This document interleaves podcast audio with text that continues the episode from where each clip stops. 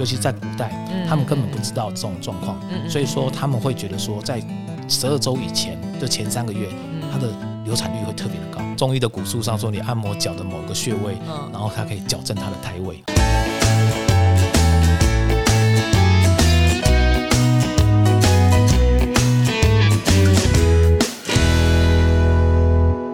欢迎收听达特五四三，我是主持人 C C。二零二三年已经是现代社会的今天了，但其实呢，民间呢还是流传着许多关于怀孕的禁忌传说。诶，像这个不能吃啊，那个不能做啊，怀孕期间不能干嘛干嘛之类的。哦，有时候呢，甚至演变成婆媳之间的矛盾。哦，例如说，婆婆会说：“这是我们古老的智慧，我们以前都是这样啊，啊，你就是不能这样啊。”哦，然后呢，那个媳妇就会说：“没有啊，意思就是现在科学就是怎么样啊。”哦，导致呢。呃，两代之间呢争论不休，所以今天呢，我们就准备了一些从古到今流传的怀孕禁忌哦，那个那个传说呢，做了就可以包生男或包生女之类的一些哦民间疗法之类的哈。那这些说法呢，到底是从何而来，或是到底有没有科学根据？我们今天呢，就邀请到了张斌秀传妇产科的林坤义主任来帮大家破解这些迷思，掌声欢迎林主任。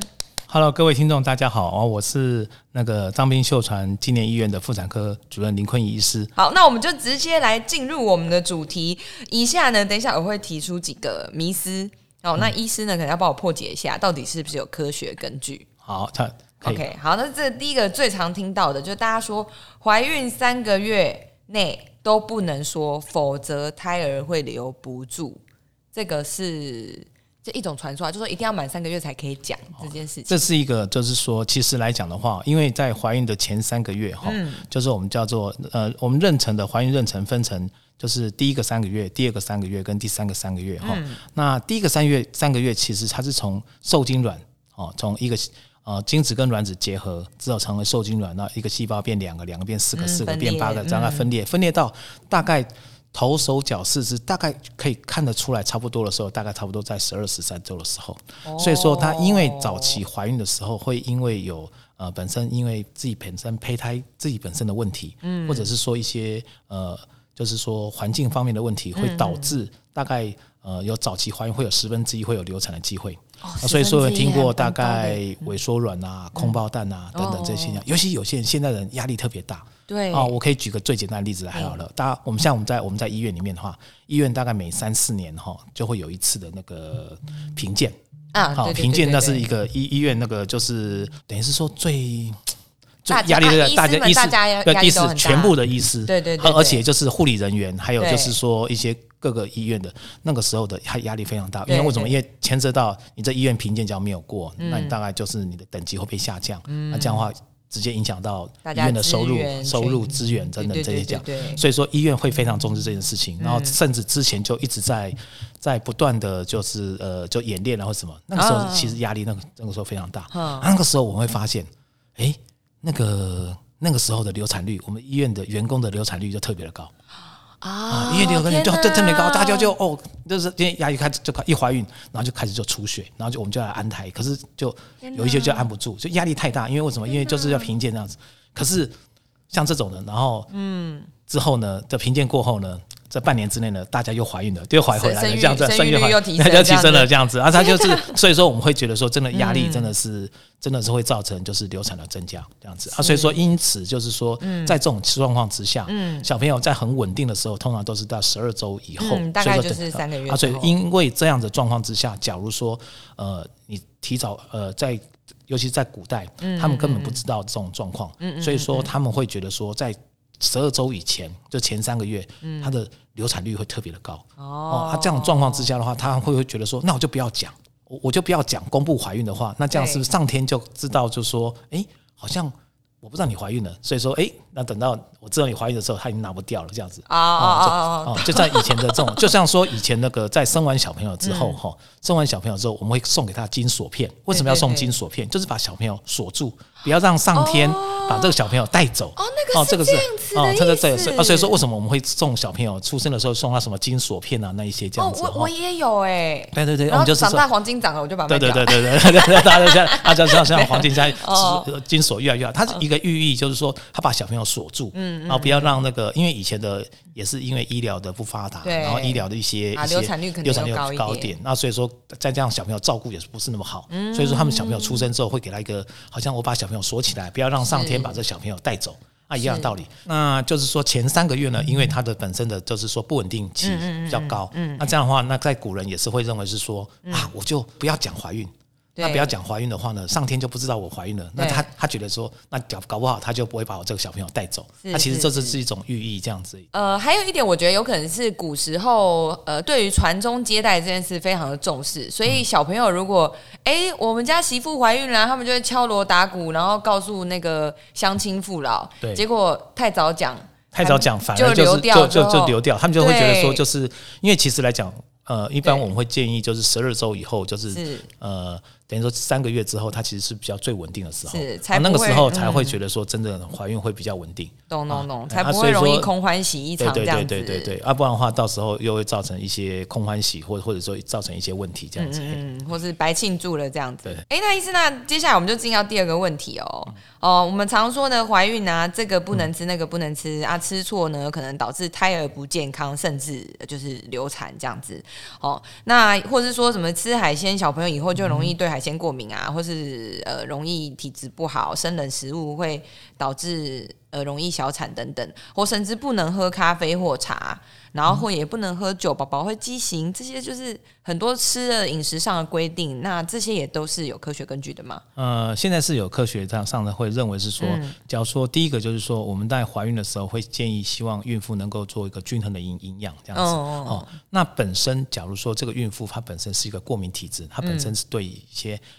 呃，例如说海鲜类的会过敏的现象，那这样的话，你假如说你就说啊，我要均衡营养，所以我要吃海鲜，那这样反而会造成他自己孕妇本身的一个过敏。哦，那这样相对性的对宝宝就会不好，因为它本身还会产生一些抗体这样子。哦，那那个，所以是如果他本身没有对海鲜过敏的话，其实就还好，就吃新鲜的，吃新鲜的就就没有问题这样子。那我懂，那有可能纯粹是因为常常有会吃到不新鲜的海鲜，所以干脆就说你们尽量不要吃。对啊，所以说像很多妈妈就说那。沙西米可不可以吃？这样子超危险，对对，超危险。对，就是啊，我也是说，呃，其实理论上就要吃新鲜的了，哦，要不然就你没有把握，你就把它煮熟。然后之后呢，我就会跟他讲一句话说：，你看日本人也一天到晚都在吃沙西米啊，他们好像他们的日本孕妇的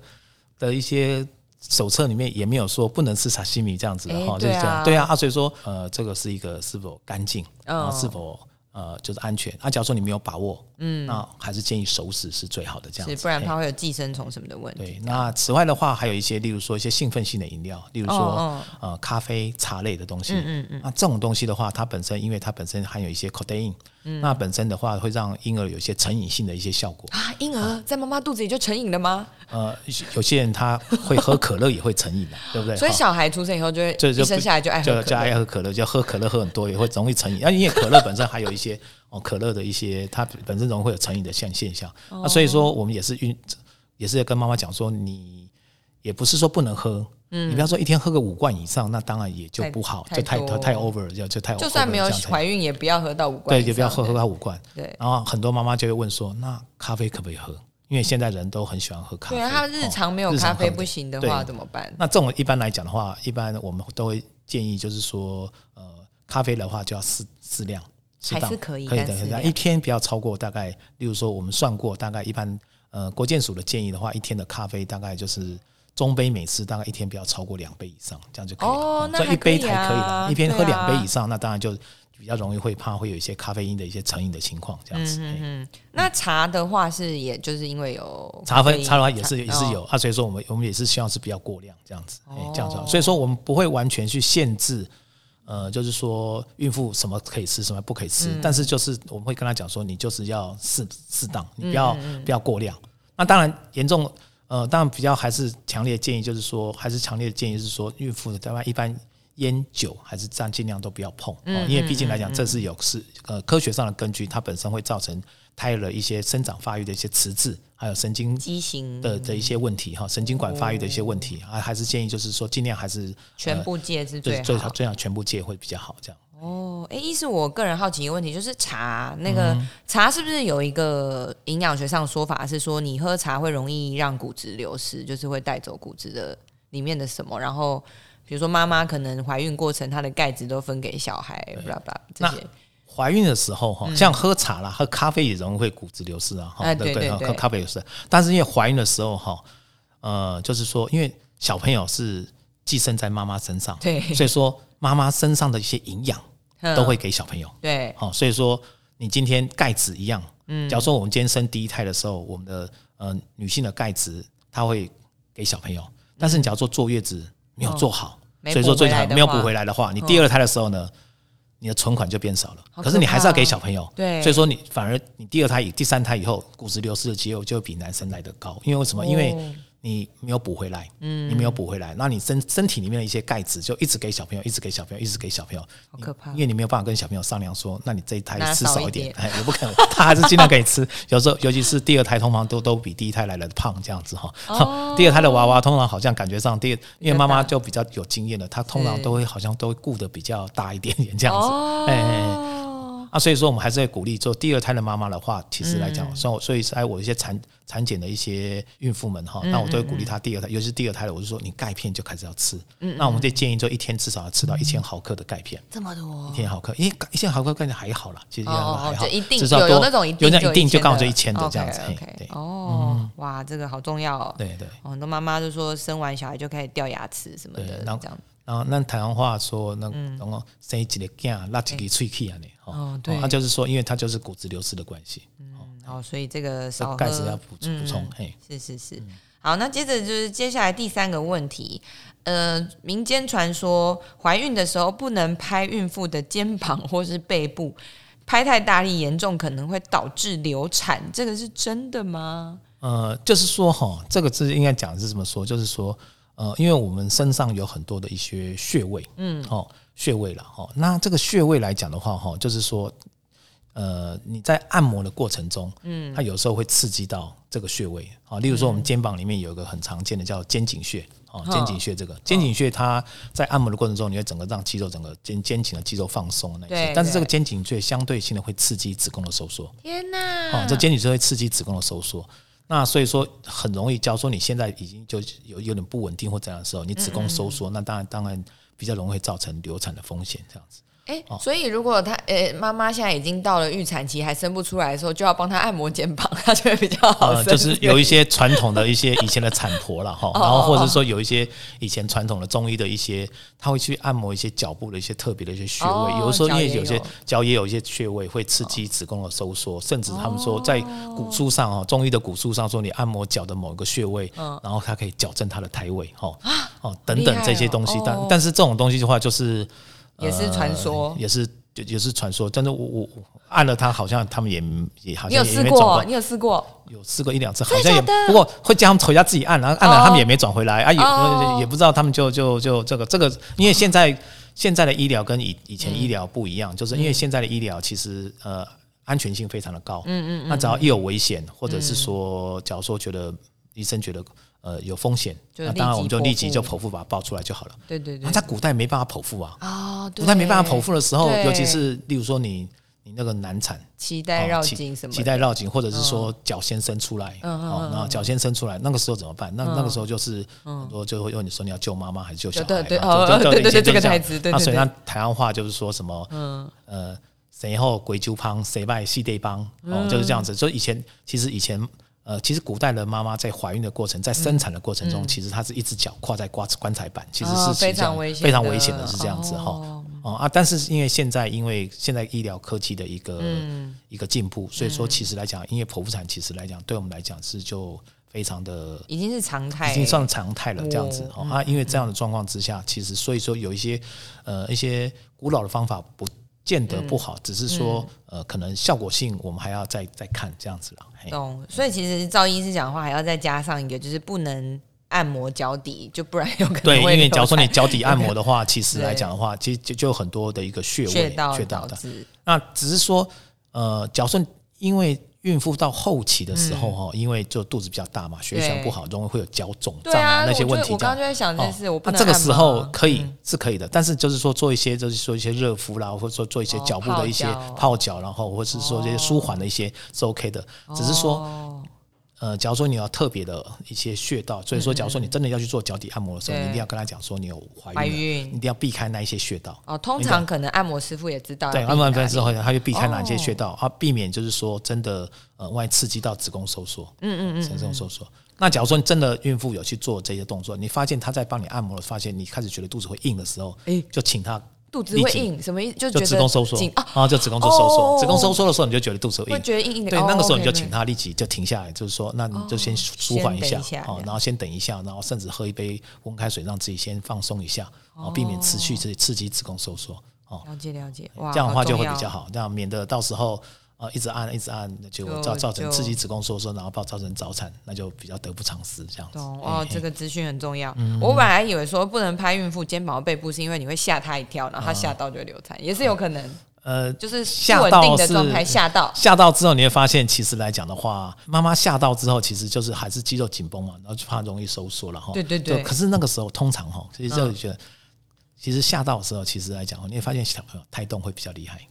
啊，小朋友会动得比较厉害。这样是好事还是不好？就是他本身他会觉得很紧张哦小朋友也会很紧张小朋友很紧张，小朋友也觉得很紧张，就觉得说，哎，到底发生什么事情？为什么会我住的房间怎么开始开始晃动，或者什么讲紧张，或者或就是这个大，哦所以说就是大概。呃，四到五个月以后，听觉开始慢慢形成之后，哦。啊，小朋友那个听觉，所以胎教，那个时候我们说要做胎教，哦，啊，那时候胎教，所以说，假如说那个时候你去看那个比较刺激性的电影，例如说你去看什么《玩命关头九》然后那种类似这种，长大生出来就会立志成为赛车手。没有没有，你那时候而且你在看的过程中，那个小朋友就会动的比较，因为他觉得哦那个非常刺激，哦。然后他因为他也听不出，他分不出来什么样，他只会觉得说嗯这个声音他好像，啊这感觉上会蛮刺激的，所以他可能就会动的就会比较厉害这样子。哎，哦啊，所以说人家说胎教胎教其实也是有它一定的一些道理在了哈。哦，哎，了解。那那我好奇，就是小朋友都没有胎动，比如说什么没有踢妈妈肚皮这件事，就表示他的情绪很舒缓，他没有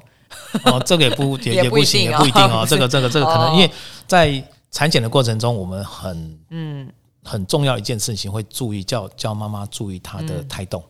哦，注意有没有她的胎动有没有在小朋友有没有频率在规律性的在、哦有没有有没有就是说他有他有没有在动？嗯嗯然后他自己本身他有他自己的每一个小朋友他自己有他自己的一个一个个性跟他自己的习性。嗯嗯啊，例如说他喜欢在呃。就是说你做了什么动作，什么时候他就会动一下啦，或者说你吃饱饭之后，他就会动，比较动的比较厉害那些。啊，所以说每个妈妈她会抓知，在怀孕的过程中，她会知道这个宝宝他的一个状况，习惯他这个习惯。嗯嗯嗯。可是他当然突然觉得这个习惯不太对的时候，你就要特别小心。你可能就是可能就是例如说，呃，我们常常就是会说，诶，他有没有呃脐带绕颈啦，或绕到手、绕脚不舒服或怎么样这样状况？哦。那假如这个时候可能就是要建议就马上就当你胎动就久久都不痛，不太爱动，或者是说，诶，觉得他动的特别厉害或特别奇怪，那时候还是要给医生检查一下，这样比较放心。这样子。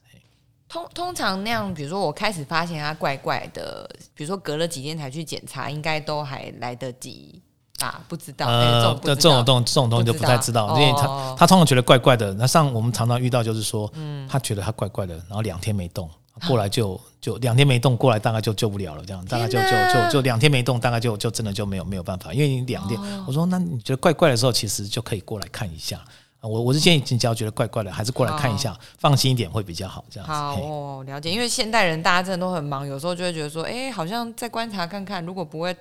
没有很痛或是什么，好像大家就会拖习惯性。对对对对对。哦，这种时候还是赶快就医会比较好。好，那接着我们就再来问下一题。呃，我们常说怀孕的时候呢，能坐就不要站，能躺就不要坐，就是尽量少劳动这件事情，然后就不要举重提重物啊，手不要举过肩啊，不要什么垫脚走太快啊，什么，不然都会导致流产，这个是真的吗？其实来讲，就是说，因为怀孕的时候哈，还是尽量以那个休息为主这样子了哈。啊，因为毕竟来讲，那个就是说比较长时间的劳动或是说劳累的话，容易会刺激子宫的收缩。哦那刺激子宫的收缩，这样就比较容易会有早产。那所以说，然后说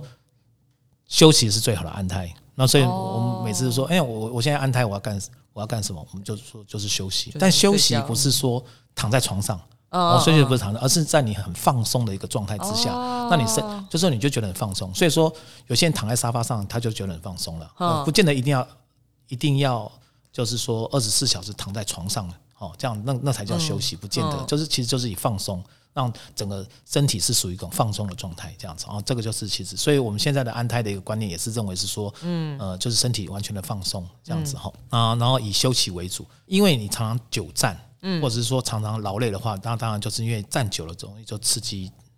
子宫的收缩，所以说我们就建议大家尽量休息这样子。但是你也不能是说我在整个孕期中完全全部都休息，还是要适当的运动。对啊，还是要适当的运动。哦，那那但是适当的运动一般来讲的话，尤其在后期，你只要能够就是说平常就适当的运动的时候，嗯，那其实来讲在生产方式来讲，生产的时候其实会生的比较顺利，比较轻松一点，比较轻，比较顺利，比较顺利。对啊，因为我想说都不动的话，你不就肌肉会无力吗？你到时候。那个这个在在这边可以举一个我我以前哈在那个前一家医院的时候，现在像我我是在那个马街医院，就成大医院呃成大医学系毕业之后，然后在那个马街医院接受那个住院医师的一个训练，啊，然后之后才到秀传这边来服务，哦，肾脏主治医师之后才到秀传这边服务。嗯，那马街医院呢，它本身在台东也有个台东分院，嗯，然后那个时候我们以前哈就会在。那个当当住院医师的时候，会每一年哈会去两个月，会去台东那边哦，去那里哈支援这样子，支援支援其实就是放假哈，度假一下，去那里要度假这样哈，然后发现呢，大家都去那边都很轻松这样，然后呢，然后可是在那边呢，我在那个时候哦，在那个时候的呃，那台东医院那个时候大部分都是以那个台东马街大部分都是以原住民为主这样子，然后在台北的话，就当然就是以台北的一些都会区的一些产妇为主这样哈。这个时候我们就那个时候就会发现运动其实真的是有差。像台北的因为都会区的关系，他第一个运动的比较少，那大家常常到久坐，所以说他常常比较不会运动。对，那这种状况之下，在生产的过程中，他用力的方式哈，其实就就妈妈会用力的时候就比比较辛苦。然后我们常常就说用力用力。好，加油！就像哎，对，然后然后就用力的时候，要像像在解阴大便那种感觉一样，用在肚脐以下，你用力用力。然后呢，他有时候还真的用力不太出来，我们甚至我们护士小姐还要帮忙他要压，再稍微要压一下肚子哈，再压一下肚子，甚至还要用用那个真空吸能方式把小朋友抱出来。哦，我知道，然后小朋友头就会很，他就尖尖长长的 这样子啊，这种情况啊，这可是这个时候大家就生的很辛苦这样子，然后妈妈也觉得很辛苦这样子。然后可是我们在台东马街，嗯。常常遇到是说，你不要那么快来，不要先吹气，你先吹气，等我，等我戴个手套，我要生产了。然后妈妈说我要生了，我要生了。手套有时候甚至手套还没生好，我们就直接就要去接宝宝，因为他他一用力就就就出来了这样子，因为他很会用力，因为他而且他们常常就是原住民的，他们真的是常常就是说，第一个是劳动啊，第二个常常就是会走山路或者什么这样子啊。其实来讲，真的就。真的生产的人就就真的就比较快一点点这样，而且真的就比较，就是等于是说，常常我们常常会接不住这样子，就常常就每次都叫他说：“ 你等一等我一下，你等我戴个手套，你等我一下，不要那么那么快用力。”嗯，接不住，哎，来不及，对对，就快怕来不及这样，所以所以就变成说，真的是有适当的运动，真的是对妈妈来讲，生产方式其实是真的是比较好的这样子。所以我们还是很鼓励，呃，就是妈妈不要，就是说第一个孕期期间还是要做适当，前就要有好的底子，底子，然后适当的运动这样子。是运动，嘿。我我之前跑马拉松的时候，看到一个孕妇怀孕跑，哎，这个是好的，这正常吗？呃，就是说看状况，因为每个每个孕妇的一个体能跟每个孕妇的一个状况其实是不一样的哦。啊，所以说其实就是 case by case 了。其实这种东西，其实你的身体你自己知道，超过你的负荷量的时候呢，你的子宫、你的小朋友就会提醒你了，他不舒服了，就你的你的肚子就硬了，你就开始肚子痛，子宫收缩，你就知道说你已经 over 了。已经 over 了，这个时候你就是要适当的就叫坐着或躺着，稍微要休息，就要适可而止一下，就要适可而止。因为呃，小朋友其实他是很聪明的，他是会跟你讲说他现在状况怎么样，那请你就是说呃要特别注意一下了。我现在已经开始不舒服了哦，你可能就要休息一下喽。好，这样子。好，那医生，那我现在问一个很重要的问题，就是怀孕的时候可以行房吗？哦，会不会伤胎或者是什么导致流产之类的？呃，就是说哈，其实来讲，那个怀孕的时候可不可以行房哈？答案是可以的，哈。嗯。那但是，哈，但是哈，可能就是要温柔一点，要 gentle 一点这样子，哈，要 gentle 一点。但但不然不然的话，真的就真的哈，就比较，当然还有一些比较，就是可以用侧位或者是用背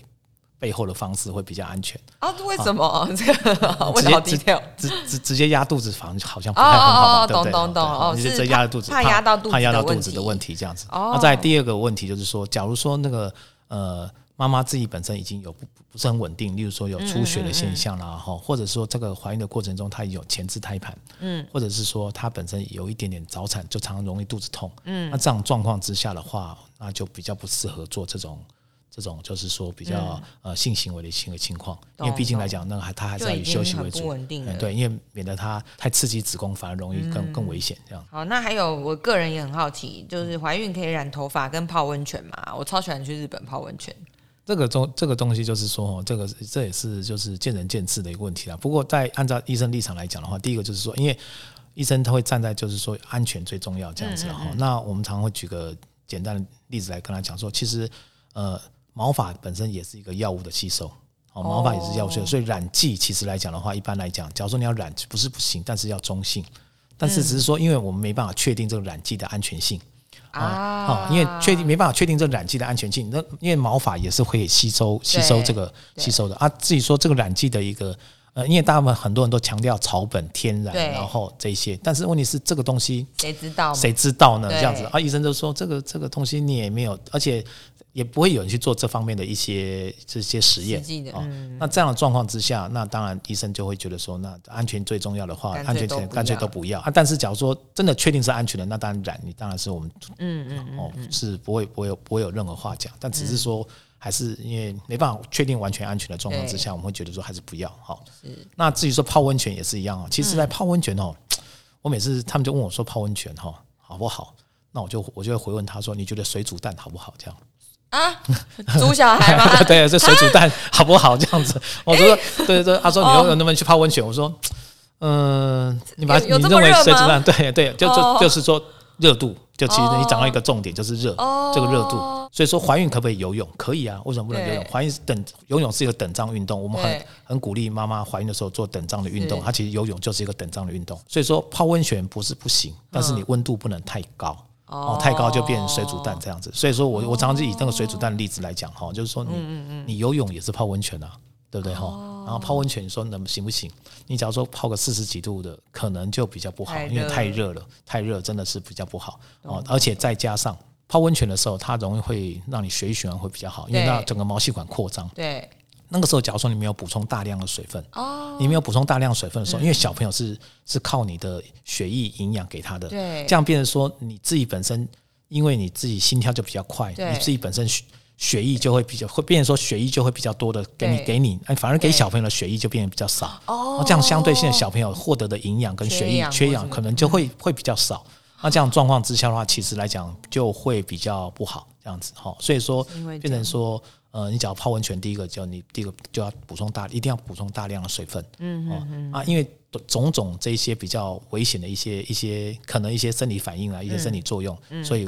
通常我们都建议是说，你真的要泡，你就泡个脚好了，这样就泡脚，就泡脚就好了，就泡脚就好了，泡脚解决一切的问题。对，就泡泡脚就好了，这样。好，那那我再问最后几题哦，就是怀孕期间也有民间传说不能参加婚丧喜庆，不然会什么冲洗、什么洗冲洗、胸冲洗，对胎儿都不好。按照呃西医跟科学上的一些，应该是其实是还好啦，只是说因为在因为婚丧喜庆这种东西的话，本身就是因为第一个。假如说以科学的角度来讲的话，那只是一个因为去去比较人多的地方嘛，人多的地方的话，是不是就是因为它呃，而且那种地方通常情绪都会比较激动，哦，情绪比较激动的时候，看会不会因为这样子，然后造成。呃，子宫的收缩等等这些方面一些问题哈，这是因为这是情绪造成的一个子宫收缩的一个状况啊。但是至于说是不是有冲的话，那属于玄学上的问题。那我们建议就是下一胎下下一集找一位那个玄学大师，大家来讨论这个问题。我有说下一胎在做实验啊，不是？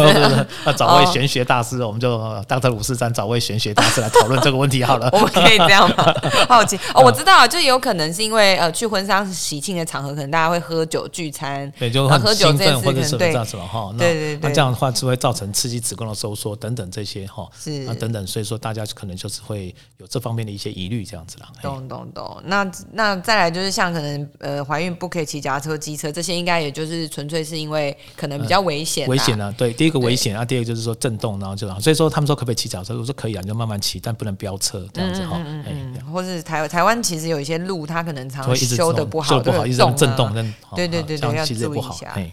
是，那除了以上的禁忌迷失之外，医师可不可以跟我们分享一下，临床上有没有遇过一些很奇葩的禁忌迷失，是客人来就诊的时候跟你讲的，然后就啊，你们怎么会这样这样子，有吗？哦，有啊，像像现在前一阵子有一个，就是说，就是刚刚讲的说按摩哈，有一个像前一阵子有一些妈妈哈，就就是就有个先生就突然就很紧张跟我讲，我说他说说他太太出血，他为什么出血？嗯，我说因为他。因为怀孕的时候比较容易腰痛这样子，就腰酸背痛这样子，然后他就拿按摩枪就帮他太太咚咚咚咚咚，啥白痴对，我就开始说说有这样子吗？然后他第二天就就马上当天晚上就出血，然后就马上过来，晚上晚上就来安胎，然后说他就说我我拿他说我我不敢用手按摩，所以我拿按摩枪帮他按摩这样，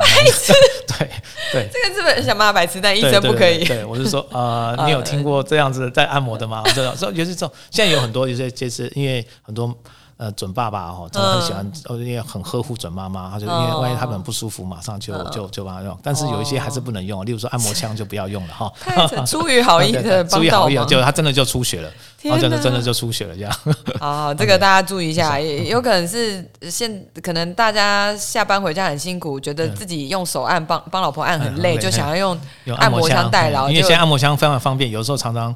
呃，各种模式，各种模式都有，这样哈，就是掌中型的那些一下就可以按摩，这种其实还是在尽量还是少用会比较好，这样。大家还是那个好好的用手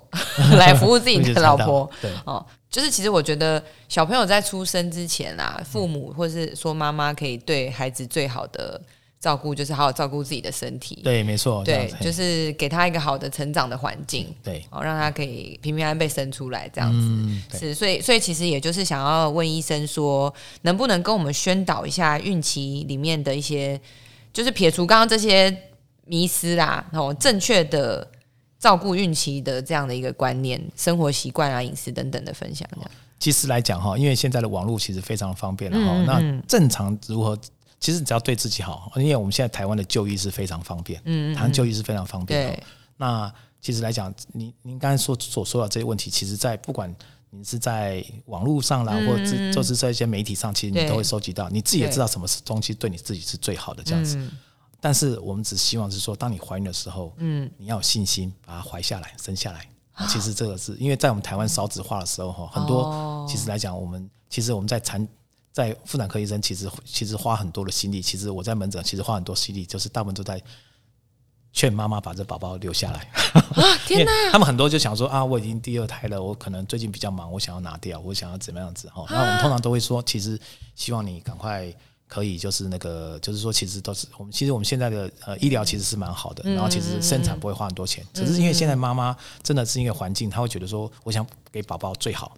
对，给宝宝最好的东西。可是我我自己本身还没有准备好。对我如果没有能力，我就没有能力，我怎么样子？我可能就想说，这我我之后再怀孕。可是问题是你之后，嗯，不见得就有这个机会，或者这样。所以说，其实当机会来敲门的时候，我们就把这机会留下来，然后然后我们就就呃尽量就是说就把宝宝怀下来。啊，其实来讲哈，我们我们台湾话就说哈，伊娜嘎给传牛操回来哈，这个小朋友因为会因为你这个小朋友的到来，然后呃。可能搞不好就会有一些所谓的一些呃意外之财啦，或什么的一些，就可能就会会有一些改变哦。这种这种，我我觉得其实来讲的话，我们还是希望是说，可以的话就尽量就把我们还是多多怀孕，多生宝宝这样子，那这样我们台湾才会有有未来这样。真的哇！哎，我我听到医生讲那我我蛮意外。我本来以为那个是会提醒大家说要怎么照顾自己啊，结果没想到大家遇到最大的问题，其实真的就是害怕不敢生，觉得不管是经济上或是对，其实很多其实大家都会想觉得说，反正现在医学科发达，我等等我想生的时候再想生，其实也不见得真的你想生的时候，你就就真的生，搞不好还生不出来。对啊，他既然已经怀孕了，我们是觉得可以的话，我们还是。呃，鼓励大家能够留就尽量留下来，这样子。嘿，是呃，像医师讲的，如果这个机会来到你的生命中，就好好的掌握住它。对，没错，就好好掌握住它。因为您不要太担心。对，在台湾哈，在台湾哈，其实真的不要担心这个宝宝照顾的好不好。那其实你交给医生哈，其实医生一定会帮你宝宝照顾的非常好，这样子。是，他只要听医生的话，哦，然后定期的产检啊，其实来讲，其实这不会有什么太大的一些。问题。以以台湾的现现今的医疗科技来讲的话，其实真的不会有什么太大的问题，嗯，而且安全性会非常的高。是，那前提就是说，我们就跟医生好好合作，然后叫大家一起 哦努力把生出一个健康的宝宝。是哇，谢谢医师给我们的鼓励哦，好感人哦。然后也谢谢医师呢，今天刚刚前面跟我们分享了很多，帮我们破解了很多不同时空背景的禁忌跟迷思。哦，但是医师刚刚讲的分享的最终目的，当然就是希望啦，真的呃，祝福我们台湾更多的孕妇还有肚子里的小宝宝，好，希望他们可以好好的健健康康的被生出来，然后平平安安长大。哦，对，就是希望大家有信心、有勇气生，不要担心。好，然后有任何的问题的话呢，就记得来找医生哦，不要害怕来问医师这样。好，然后真的网络上很多资讯可以看，但是有一些不知道会不会是错误的啦，不确定。好，所以有问题还是要找专业的医师。对，就是万一有任何问题，就网络上有任何问题，其实嗯，一定要跟医生商量，是，不要自己做决定，不要尽兴，就跟那些偏方一样这样子。好，那我们再次掌声，谢谢医师。好，谢谢大家。在精彩分享。达特五四三，各位听众朋友，我们下期再见，拜拜。